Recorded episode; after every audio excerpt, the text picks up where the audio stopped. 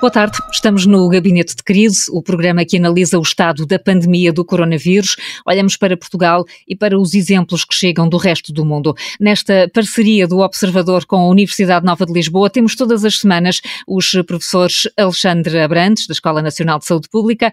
Boa tarde, Alexandre. Boa tarde, Carla. Cumprimento também o Pedro Pita Barros, professor de Economia da Universidade Nova de Lisboa. Pedro, bem-vindo. Obrigado, Carla. Boa tarde. Vamos já conversar, mas antes lembro que na segunda parte do programa há sempre um convidado convidado esta semana o subdiretor da Escola Nacional de Saúde Pública da Universidade Nova de Lisboa, Rui Santana. Ele é o autor de um estudo que se debruçou sobre a diminuição a que temos assistido do recurso às urgências, mesmo em casos clínicos de média ou de elevada gravidade. Mas, para já, arrancamos com a ordem de trabalhos desta semana. O gabinete de crise começa sempre com um número, um número que nos ajuda a perceber melhor estes tempos. E o número do Pedro Pita Barros, qual é? O meu número desta semana é 90%. Mais de 90% das pessoas que responderam ao inquérito da Faculdade de Economia da Nova, que foi realizado nas duas primeiras semanas de abril, indicaram um grau de preocupação com a economia elevado ou muito elevado, até mais elevado que a preocupação com a própria doença. Isto foi uma mudança importante relativamente ao que acontecia na segunda metade de março, em que foi muito mais importante a preocupação com a doença do que com a economia. O que significa que neste momento estamos a ver as pessoas a ficarem mais preocupadas do que a economia do que antes. Eh, e eh, no concreto, até 76% das pessoas que responderam mostraram-se mais preocupadas agora com a economia do que estavam há duas semanas atrás. Eh, o que significa que toda esta discussão que está a ser feita sobre o retomar gradual da atividade económica vai ser uma discussão que vai responder a algumas ansiedades que estão a crescer na sociedade portuguesa. E que esses números bem mostram. Alexandra Brandes, qual é o seu número? Olha, são dois números, são dois números bons. Primeiro, que hoje só houve 181 novos infectados e que o número de infectados, portanto, vem a descer há 10 dias consecutivos. Houve também só 28 óbitos e quer dizer que há seis dias que vem descendo eh, sucessivamente o número de óbitos por Covid. Isto quer dizer que são boas notícias e daqui a pouquinho já vos direi porque é que estes números têm tanta importância. Se calhar porque têm importância com, com estes do Pedro Pita Barros, não é? O país entrou eh, pela terceira vez em estado de emergência, mas de facto a discussão nesta altura já é quando e de que forma é que se devem começar a aliviar as medidas de contenção. Uh, Pedro, estes, estes, estes números já nos permitem apontar algum caminho? Já nos permitem começar a, a tomar uma discussão uh, sobre o retomar da atividade económica. Uh, vai ser uma decisão política, que tem que ser informada inevitavelmente pela evolução das componentes de saúde pública, mas também por esta ansiedade com a componente económica que se começa a gerar. Uh, e, e, nós já vimos isso ontem com o anúncio do Presidente da República sobre o que vai acontecer nos próximos tempos, porque ele próprio disse que esperava que esta fosse a última renovação do estado de emergência, ia ser até 2 de maio, e cobriu três aspectos uh, na, na, sua, na sua decisão. Primeiro, temos ainda que ter tempo para proteger as pessoas em lares. Uh, a segunda é a necessidade de estabilizar os internamentos para que se possa responder a algum aumento de casos, que é o ponto do Alexandre com o seu número. Uh, e, aliás, ele usou uma expressão engraçada que foi atividade precavidamente aberta, portanto, fazer isto com calma e dar, o terceiro argumento era dar espaço ao governo para preparar esta abertura. O que significa que não está em causa começar-se a abrir, está em causa como é que vamos fazer isso. E isso vai nos obrigar também a acompanhar o que é a experiência de outros países que começaram este processo e sabermos em Portugal como é que vamos fazer esse, essa transição também com alguma, alguns indicadores e algumas métricas uh, para encontrarmos o nosso ritmo nesse, nesse caminho. E o facto, Pedro, de já termos esses exemplos, alguns exemplos de alguns países da Europa, ajuda-nos também a tomar uh, medidas mais seguras? Ajuda-nos, até porque a própria Comissão Europeia disponibilizou um conjunto de sugestões com base na, no, no aconselhamento que teve do Centro Europeu de Controlo de Doenças e daí dos próprios países. Primeiro, uh, o critério que querem usar é uma redução sustentada dos internamentos ou dos novos casos de Covid-19. Uh, e, uh, e, e, isso liga-se diretamente com o que o senhor irá falar a seguir, julgo eu. Aliás, é também um elemento comum, por exemplo, ao que os Estados Unidos divulgaram ontem, que a Casa Branca divulgou ontem, sobre o que são as linhas de orientação para a abertura da economia nos Estados Unidos. Uh, o segundo grande ponto é que o sistema de saúde, no nosso caso o Serviço Nacional de Saúde, vai ter que ter a capacidade de tratar novos casos que eventualmente surjam, em particular os que requeiram internamento e cuidados intensivos.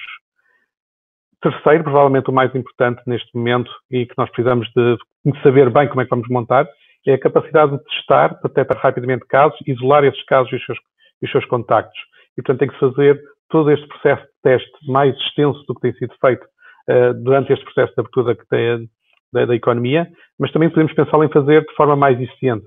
Por exemplo, tem havido propostas de fazer testes de despistagem com testes de grupo. Isto é, por exemplo, juntar 30 ou 40 pessoas de uma empresa fazer, uh, e fazer um único teste com eles todos. Porquê? Se o teste é negativo, são todos negativos. E isto pode aumentar a eficiência dos testes. Portanto, vamos ter que também ser inteligentes a perceber como é que os outros países vão organizar estes processos de, uh, de teste. Depois há alguns há uns pontos operacionais do plano da Comissão Europeia, uh, como haver capacidade de recolher dados e tê-los de forma fiável a nível local, e que é uma coisa que também tem estado cá em discussão saber como é que vamos ter apps para telemóveis para seguir as pessoas e os seus contactos e como é que resolvemos as questões de privacidade. E há uns, alguns outros pontos que podemos voltar a eles daqui a bocado se, se acharem de interesse. Para já, já temos aqui uma lista muito Exatamente. interessante de critérios e de requisitos. Uh, Alexandra Brandes, ah, ainda... É, estes números que eu vos apresentei, a queda do número de óbitos uh, durante seis dias e a queda de número de casos novos durante 10 dias, eh, puxando-nos para o assunto dos critérios. Os critérios são dois. Há o critério para começar a fazer a recuperação da nossa vida social e da vida económica, que é para começar, e depois são os critérios que se devem uh, aplicar para escolher quais são as atividades económicas que se vão abrir, quais são as atividades sociais que se vão abrir primeiro e não fazer isso de uma forma ad hoc, uh, mas sim de uma forma uh, racional. queria já agora chamar a atenção que nós até aqui há uma semana sempre nos comparávamos com a Espanha, com a Itália, com a França, o Reino Unido, etc eh, em relação à gravidade da doença. E agora, porque no fundo eles tiveram a doença 15 dias antes de nós e nós pudemos aprender com eles. Neste momento estamos todos a olhar para outros países, é a Áustria, a Dinamarca, a Noruega, a República Checa. Porquê? Porque eles estão a começar a fazer a recuperação faseada das suas economias e da sua vida social Uh, e, portanto, nós temos também aqui um intervalo de 15 dias uh, para ir vendo como é que eles são feitos. Em relação aos critérios que, você, que, que eu estava a falar, eu tenho visto dois tipos de critérios para começar a, a, recuperar o que eu chamo a recuperação faseada da vida social e da vida económica. Uma, uns países usam 14 dias de queda consecutiva do número de casos. Ora, nós já temos 10 dias consecutivos, portanto, julgo que até o fim do mês teremos os 15 dias e esse critério estará cumprido. O segundo é queda consecutiva de 5 dias uh, no número de óbitos. Ora, nós já temos 6 dias. Isto quer dizer que nós estamos quase, quase lá para poder uh, tomar uma decisão de abrir uh, a nossa atividade, recuperar a nossa vida social e a nossa vida uh, económica de uma forma, uma forma faseada. E essa, e essa é forma faseada tem a ver com o tal país a duas velocidades que o Primeiro-Ministro admitiu até na entrevista desta semana à Rádio Observador. Exatamente, exatamente. Portanto, uma vez que já, já expliquei mais ou menos como é que se pode fazer tomar a decisão de começar. A segunda é como é que o governo vai decidir uh, se se abrem os cabeleireiros primeiro, se se abrem as lojas de ferragens depois. Tem que haver um critério uh, para uh, decidir. E, Alexandre, mas esse, esse, critério, esse critério será técnico ou, ou, ou, já será um critério político? Bem, são as duas coisas. Portanto, a Escola de Saúde Pública propôs para aquela reunião em que esteve o Primeiro-Ministro e o, e o presidente eh, lá na Infarmed, propusemos dois critérios: um critério de saúde e um critério económico. Do lado do critério de saúde, uh, são duas coisas. A primeira é uh, abrir primeiras atividades em que as pessoas não se vão encontrar com muitas outras pessoas. É muito diferente uma pessoa ir a uma loja em que se cruza ou que fala com duas ou três pessoas durante essa saída, ou ir para um campo de futebol em que está com 40 mil pessoas, não é? Portanto, começar-se a abrir as atividades económicas e sociais em que o número de pessoas em que, com, com as quais contactamos é relativamente limitado. Eh, o segundo critério é acautelar que uh, as mortes, portanto, focar toda a estratégia de saúde pública, que eu digo de precisão, a evitar que as pessoas mais velhas e as pessoas que têm uh, doenças uh, concomitantes uh, possam adoecer e morrer. Portanto, estes seriam os dois critérios, evitar a transmissão e evitar os óbitos. Do lado, do lado económico, nós propusemos que usassem dois critérios, um que era a, a, o impacto no, no, no, no, desemprego e o segundo fosse uh, o impacto no PIB, não é? Seriam os dois critérios. E basicamente, com estes critérios de saúde e, de, e, de, económicos, acho que os políticos poderão tomar as decisões mais adaptadas ao país, que não serão as mesmas uh, que se usam na Dinamarca, certamente. Pedro, Carlos, vai ser preciso esse, esse equilíbrio. Sim, sim. Deixe-me só acrescentar aí ao que o Alexandre disse um, um aspecto de que eu chamaria de flexibilidade ou necessidades da economia em cima destes critérios. Isto porquê? Porque nós sabemos que com o desaparecimento do turismo internacional nos próximos meses, se calhar anos, as pessoas que trabalham em atividades relacionadas com esse turismo, seja na parte formal, seja em muita parte informal, vão ter que se direcionar para outras, para outras atividades. Vão ser atividades que necessitem de mão de obra humana. E, portanto, essas atividades vão ter capacidade também uh, de ter que dar segurança relacionada com a saúde e vão ter que ser trabalhadores que vêm de outras áreas para essas áreas. Está, Portanto, é está a pensar em que áreas concretamente? Pode dar exemplos? Não, não tenho neste momento nenhuma ideia concreta do que é que possa ser, mas, por exemplo, questões de, de segurança uh, de, de, estabelecimentos, que segurança que agora passa a ter uma componente sanitária. Nós vemos em alguns países surgir pessoas que estão à porta dos estabelecimentos comerciais a verificar a temperatura. Poderá haver aspectos desses. Uh, poderá ter que haver também reforços de pessoal de apoio em, em lares ou em, ou em, zonas que precisem de, de mais pessoas a, a, cuidar de outras. Uh, o que nós sabemos é quem, quem estiver a sair neste momento da, das áreas de turismo, porque estava muito envolvido numa atividade que vai baixar muito nos próximos meses, vão ter que encontrar ocupação profissional do outro lado. E, portanto, nós podemos não conseguir saber exatamente onde é que elas vão encaixar, e, portanto, nós não conseguimos dizer 30 pessoas saem de um hotel que vai reduzir a atividade para entrar no outro lado, mas vamos ter que ter os mecanismos que façam que essa transposição de pessoas de umas, de umas áreas profissionais para outras seja feita em segurança relativamente à saúde, para evitar contágios, seja entre trabalhadores, seja contágios no contacto com clientes ou público. Eh, e, portanto, como nós não sabemos onde é que vamos ter essas transições laborais, vamos ter que criar mecanismos suficientemente flexíveis para que tudo seja feito de forma segura para todos. Porque é essencial pensarmos que, apesar de haver a abertura da economia, o vírus não deixou de estar em circulação, não é? Eh, e, portanto, todas as necessidades da reorientação profissional vão ter que ser conjugadas com a parte da, da saúde. E, portanto, os critérios que vamos ter que usar têm que ser complementados com estes outros mecanismos de flexibilidade. É outro desafio que aí vai. E agora, na ordem de trabalhos do Gabinete de Crise, desfazemos mitos.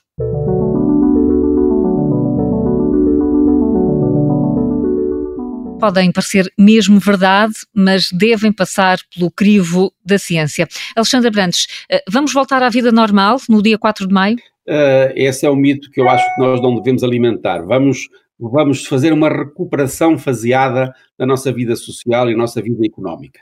É isso que vamos, vamos ter de fazer, faseado. Pedro Pita Barros, existe um medicamento que permite curar a Covid-19? Esse é outro mito que às vezes circula, que é que existe esse medicamento. Não é verdade. Sabemos que neste momento há várias tentativas e ensaios com medicamentos diversos, mas não há ainda evidência que seja conclusiva sobre nenhum deles. Aliás, aqui particularmente importante é de assinalar que o medicamento que tem sido indicado por Donald Trump eh, foi abandonado num ensaio clínico no Brasil por estar a provocar problemas cardíacos nos doentes. E o caso francês que deu origem a este medicamento ter sido tão discutido tem sido muito criticado por não poder ser retirado dele em termos técnicos, o que o medicamento é seguro e que produz os efeitos desejados. Aliás, ele tem sido usado às vezes, até em Portugal tem sido usado, apenas como último recurso, dado os efeitos adversos que pode produzir. Portanto, não há toda estamos a, falar, Pedro, estamos a falar daquele medicamento que é utilizado para a malária. Exatamente. Uh, e esse medicamento, em, na forma como está a ser usado neste momento, é apenas como último recurso, quando já não há esperança de mais nada, e sabemos que tem, eu não sei, mas as pessoas, da, da, os clínicos sabem que tem efeitos adversos importantes, tanto que esse ensaio clínico foi interrompido no Brasil por estar a provocar problemas cardíacos. O que significa que não existe um medicamento que as pessoas possam tomar hoje para resolver a Covid-19 ou possam tomá-la como prevenção. E, portanto, é deixar que o que está a ser usado como medicamentos seja no ambiente hospitalar, nos casos mais críticos, e não podemos pensar que já existe um medicamento. Portanto, nem medicamento. Vai existir um. Vai existir, mas, mas nem medicamento nem vacina, estamos ao mesmo nível. Estamos, embora seja de esperar que o medicamento, se existir, tenha uma, seja descoberto mais rapidamente do que a vacina, que nós sabemos que tem um processo longo de descoberta e depois, sobretudo, de ensaios de segurança e de garantir que a vacina uh, produz os efeitos que é suposto produzir em termos de imunidade, sem criar uh, complicações uh, às pessoas em termos de saúde. Ficamos então com estas verdades. Alexandre, Deixa-me explicar aqui um bocadinho mais sobre este assunto, como é que vai ser esta recuperação e porque é que não podemos abrir no dia 4 de, de, de, de maio. Nós estamos a comparar com a Áustria, com a Dinamarca, a Noruega, etc. E os nossos indicadores uh, da epidemia uh, são um pouquinho piores que os deles, mas não muito. Aquilo que ainda me preocupa um pouco é o que se chama a, a, a taxa de transmissibilidade, a taxa de a capacidade que uma pessoa tem de infectar outras. Eh, considera-se, ou pelo menos hum, aceita-se mais ou menos, que a, epidemia, a circulação do vírus está mais ou menos controlada quando cada 10 pessoas só contaminam sete pessoas, que é o caso da Noruega, eles usaram isso como critério para começar a, a fazer a sua recuperação da vida social e económica. Ora, nós ainda estamos uh, num em que cada, uh, cada 10 pessoas só infectam 9. Isto quer dizer que estamos no bom caminho, quer dizer, cada um já doente já não transmite a doença nem a outra pessoa, portanto, a, transmita menos que uma pessoa. Isso é bom, mas ainda estamos um pouquinho longe, enfim, de uns, 8, de uns 70 a 80 uh, por cento uh, de transmissibilidade e, e, que seria o desejável para estarmos mais à vontade uh, nesta recuperação da vida social e económica. Essa explicação é importante. Portanto, aqui ficamos com isto. Ainda não há evidência de que algum medicamento esteja a curar a Covid-19 e não vamos voltar à vida normal no dia 4 de maio. Regressamos já a seguir com as notas de esperança desta semana e também com o professor Rui Santana. Até já.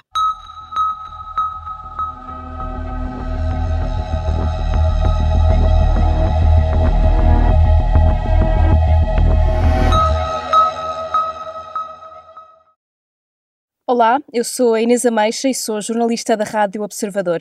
A todas as horas na rádio e no jornal eh, trabalhamos para transmitir a melhor e a mais atualizada informação sobre a Covid-19. Queremos ser a voz dos factos, da realidade e da isenção. A minha carreira está a começar agora, jornalismo é o que eu quero fazer e este é, sem dúvida, um momento mais desafiante para mim, mas enfrentamo-lo juntos. Se quer juntar-se à nossa missão de serviço público, torne-se assinante do Observador.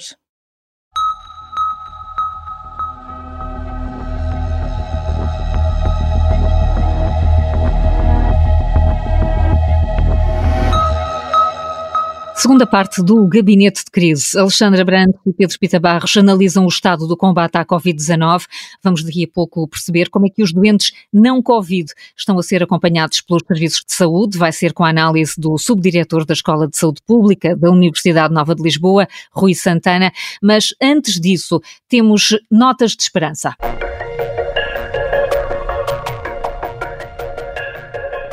Já se sabe que o caminho é longo, é difícil, mas eh, no gabinete de crise estamos também atentos aos sinais mais positivos. Qual é, Pedro Pita Barros, a nota que quer destacar? A minha nota é simples. Nós sabemos que a capacidade de realizar testes para despistar o vírus vai ser muito importante no futuro próximo. E aqui a nota de esperança é que estão em curso várias linhas de investigação, incluindo algumas linhas de investigação em laboratórios nacionais, para melhorar estes testes, seja na rapidez com que dão resultados, seja na sua precisão, seja na facilidade da sua aplicação, inclusive a possibilidade de podermos cada um de nós poder fazer o teste em casa. Isto será um elemento crucial para se poder recuperar alguma normalidade de vida até se ter uma vacina. Portanto, aqui a nota de esperança é vamos ter capacidade de fazer testes uh, de forma confortável, com resultados rápidos e fiáveis dentro de pouco tempo. E por isso assim diminuímos riscos. Alexandra Brandes, qual é o seu sinal de otimismo? O o otimismo é que os portugueses uh, tenham uh, aceite as orientações uh, do governo em relação às medidas que têm de tomar para evitar a propagação da epidemia e se continuarmos neste caminho, acho que será bastante rápida a nossa passagem para uma recuperação da nossa vida social e económica. É mesmo o que queríamos ouvir, estas duas notas de esperança a arrancar a segunda parte do Gabinete de Crise. Apresento agora o convidado esta semana, já falámos dele, Rui Santana, subdiretor da Escola Nacional de Saúde Pública, integrado na Universidade Nova de Lisboa. Ele liderou um trabalho sobre a quebra nas idas às urgências no primeiro mês de pandemia. Muito bem-vindo, Rui. Olá, olá, boa tarde. Essa quebra nas urgências foi muito expressiva neste primeiro mês, 48%, e não só nos casos menos graves. E se inicialmente chegámos a ouvir até algum contentamento com estes números, porque davam a entender que se estavam a eliminar as chamadas falsas urgências, podemos dizer que afinal não foi só isso que aconteceu, Rui Santana. Sim, é, portanto, aquilo que nós fizemos foi efetivamente tentar verificar qual foi o comportamento neste primeiro mês de pandemia da utilização das urgências hospitalares no nosso país. E, portanto, aquilo que verificámos foi uma queda muito significativa, tal como, como já referiu, dessas idas às urgências. Sabemos também de antemão que Portugal é o país da, do, no espaço da OCDE tem a maior utilização per capita das urgências. E, portanto, a redução destes mesmos episódios tem aqui uma componente que uh, efetivamente até é uma boa notícia, sobretudo naquelas que tradicionalmente se identificam como urgências, urgências uh, verdes, por exemplo. Portanto, a redução dessas urgências verdes permite libertar recursos, por exemplo, para o combate à Covid e uh, também, naturalmente, portanto, fazer um, aqui uma correção face à trajetória natural histórica que a urgência hospitalar tem no nosso país, de eliminar essas, essas urgências que não são, que não são adequadas. Que a má notícia ou algum motivo de preocupação pode surgir efetivamente, portanto, dentro daquela componente das urgências que uh, tradicionalmente também tem aqui uh, a atribuição de cores eh, mais, mais fortes, digamos assim, que necessitam de cuidados mais urgentes e emergentes, como as amarelas e, e, e as vermelhas. É preciso ter aqui algum cuidado e alguma prudência na análise destes dados, porque eles são apenas do primeiro mês e, portanto, são de uma forma genérica para todas as urgências. É preciso perceber um pouco melhor quais são os fatores que explicam esta, esta mesma, este mesmo fenómeno e é preciso depois também entrar dentro, por exemplo, da casuística propriamente dita que está dentro destas cores. Nós aqui só temos como proxy, como fator de aproximação, as cores da triagem da urgência. Essa é a informação que está disponível, pública, conseguimos trabalhar. Portanto, vai ser necessário, naturalmente, aqui um aprofundamento e, e temos que ter alguma cautela, portanto, nas, na, nas conclusões que, que conseguimos uh, tirar. Agora, uma coisa é certa, e isso é evidente, uh, a quebra muito brusca, brutal, digamos assim, uh, desta, desta procura face às urgências hospitalares porque estamos a falar em quase de, de metade das, dessas urgências que, que não se realizaram neste mês. Eu gostava de, de explorar, e já percebemos que uh, ainda não temos esses, esses dados todos, mas, mas de perceber. Uh, que motivações eh, explicam o afastamento dos utentes do, do, dos serviços de, de, saúde? Falamos de medo em primeiro lugar? Sim, vamos ver. É, é clara a associação, portanto, nem é necessário muito trabalho de associação estatística para perceber aqui uma causa e efeito entre o início da pandemia e, portanto, esta quebra ao nível da utilização das, eh, das urgências.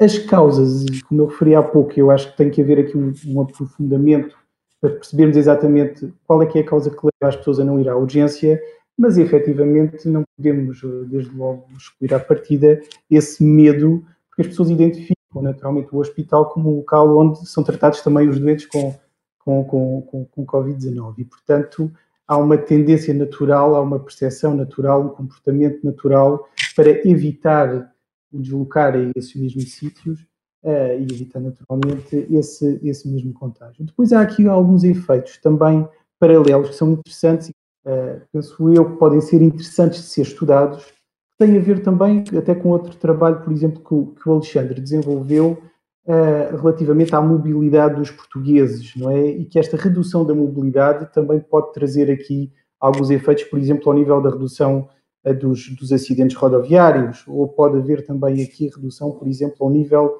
uh, dos, dos traumatismos desportivos, simplesmente porque deixaram de, de existir a possibilidade de realizar esses Objetivamente, mesmos. algumas das situações clínicas a que estávamos habituados a ver nas urgências deixam de existir ou existem com muito menor dimensão. Exatamente, portanto, pode haver aqui um efeito natural, como para essa hipótese que colocou, do medo de contágio das pessoas a ir aos serviços de urgência, mas eh, pode haver também aqui alguns efeitos que, pela própria situação e esta nova organização social que nós vivemos dentro do último mês, pode também ter provocado e, portanto, pode também ter aqui algum efeito. É preciso no futuro perceber um bocadinho melhor qual é que é a componente de cada uma destas causas que contribui para este, para este, para este efeito. Por outro lado, deixe-me só concluir, também pode haver aqui um efeito positivo, por exemplo, em acidentes domésticos, não é? Como as pessoas estão todas em casa, pode haver aqui um, um aumento significativo ao nível de outro tipo de explicações ou até através de, de, episódios de violência doméstica, por exemplo. Portanto, pode haver aqui também um contributo positivo e naturalmente negativo. Toda esta nova ordem, digamos assim, social que vivemos vai trazer aqui efeitos diferentes daqueles que nós estamos à espera. E isso vai provocar aqui efeitos neste, digamos, neste, neste sinalizador que é, que, que é muito bom, que é a urgência, não é? Portanto, quando alguma coisa corre de diferente no sistema de saúde, tradicionalmente aqui a urgência funciona como um bom sinalizador, uma boa campainha. Portanto, todos estes fatores vão contribuir de alguma forma para explicar os movimentos positivos e negativos, mas fortemente negativos da utilização da procura e da procura da urgência hospitalar. Porque há depois um outro fator, e era aí que eh, estava a convocar o Alexandre Brandes, e que tem a ver com, com um discurso de saúde pública que conhecemos de prevenção, de diagnóstico precoce, e isso, uh, Alexandre, perdeu-se mesmo neste, neste último mês? Uh, não, maneira nenhuma. Essa parte que está a falar, digamos assim, do, até o contrário. Portanto, o aparecimento desta epidemia reforçou extraordinariamente os serviços de saúde pública, que saíram das suas rotinas de fazerem educação para a saúde, vacinações, etc., para uma resposta em controle de uma, de uma epidemia. Eh, eu tenho a certeza que depois deste eh, surto, os serviços de saúde pública estarão muito mais fortes do que estavam antes, até para se prepararem para um possível surto de Covid no ano que vem.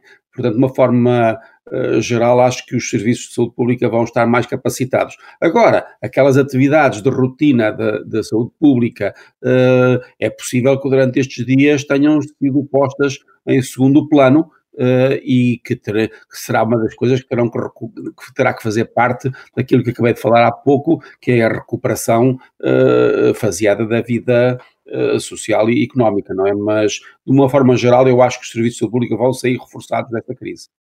Vão sair reforçados, não vão sair mais esgotados? As duas coisas. Mas olha, temos que os cumprimentar porque tantas vezes ouvimos falar no burnout, no burnout, burnout dos médicos, burnout dos professores, etc. E eles agora que trabalham uh, dez vezes mais do que trabalhavam antes, ninguém fala no burnout, há uma dedicação uh, extrema, uh, ninguém está a pensar se vai ficar infectado, se não vai ficar infectado, todos os profissionais de saúde se juntaram para responder de uma forma exemplar e acudir aos necessitados. Eh, Pedro Pita Barros uh, ia, ia, ia, intervir.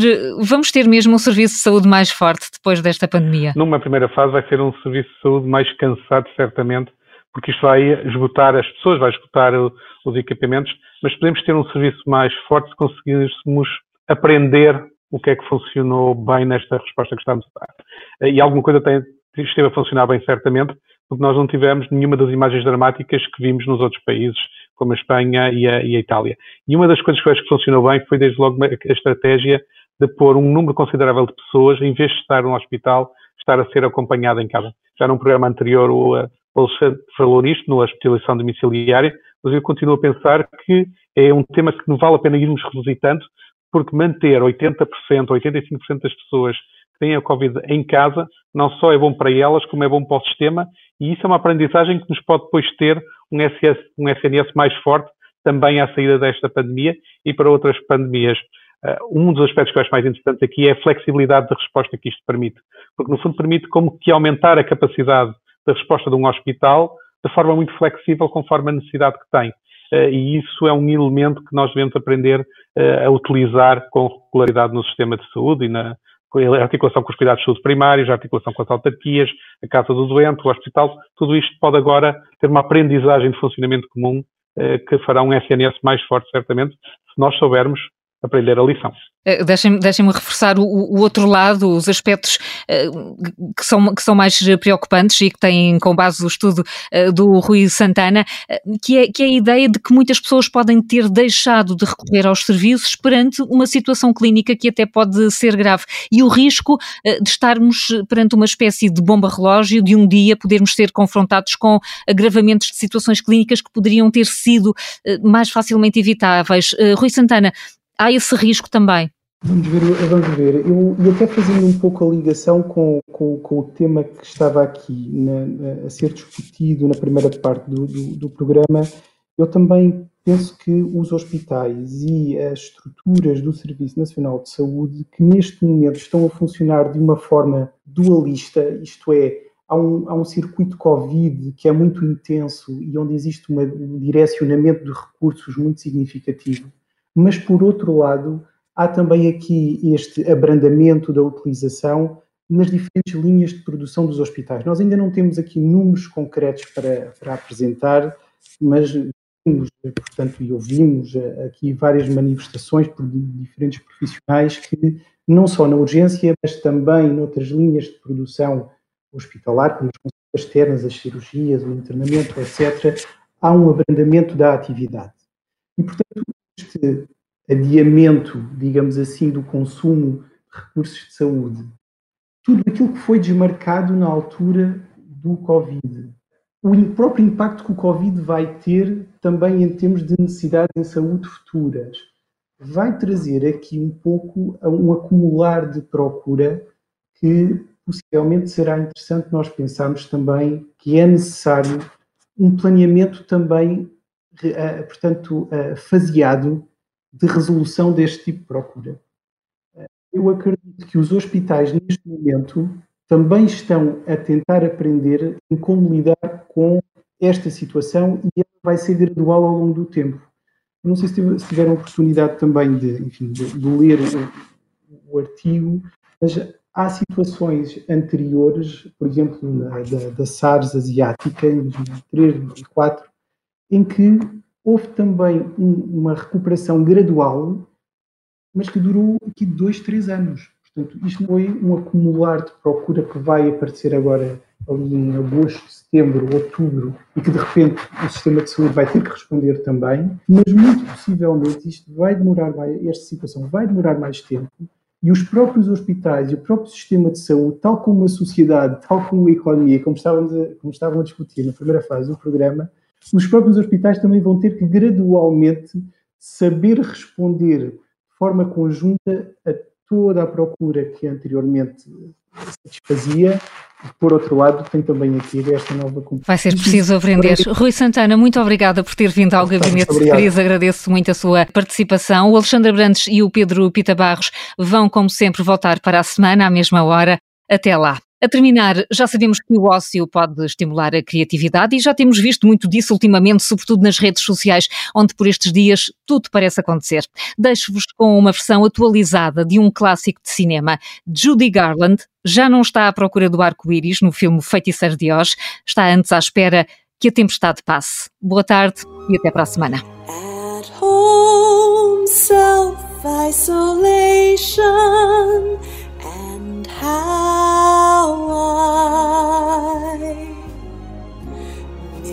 the shops and the bustle, people that jostle by. One day's just like the other, deja vu. I'm an extrovert pining here with nothing to do. I play far too much solitaire.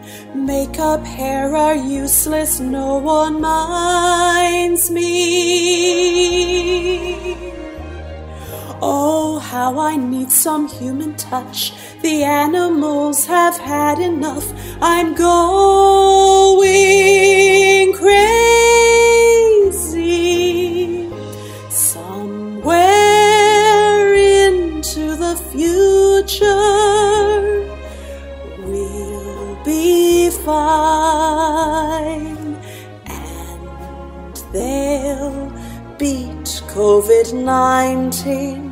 Well, it will be about time.